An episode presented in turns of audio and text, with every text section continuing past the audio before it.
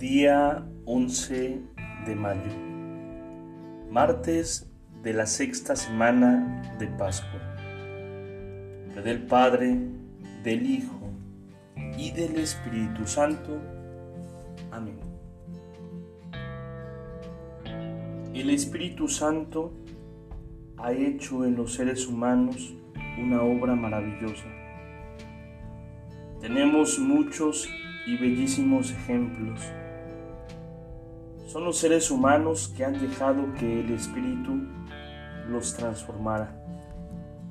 Entonces, Él los hizo parecidos a Jesús. Puso en sus vidas algo de la hermosura del Salvador. Los fue tallando como una piedra preciosa y ahora son para nosotros como un regalo de amor son los santos. Ellos fueron seres humanos de carne y hueso como nosotros, llenos de debilidades y defectos, como tú y como yo. Pero también, como nosotros, tenían dentro cosas lindas que el Señor les había regalado. Cuando ellos se dejaron transformar por el Espíritu Santo, Él fue purificando todo lo malo y negativo y regó con el agua de su gracia todas las buenas semillas que llevaban dentro. Por eso fueron santos. Lo mismo puede hacer en nuestras vidas.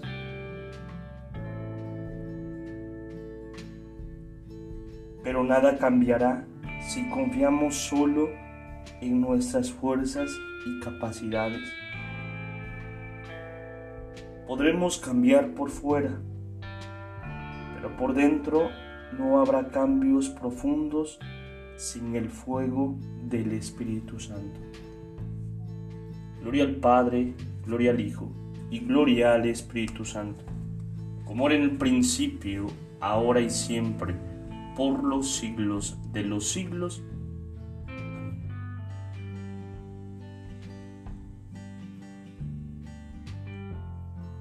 Pidámosle al Espíritu Santo, queridos hermanos, abandonarnos en su gracia, dejar transforme, que anhelemos, busquemos la santidad.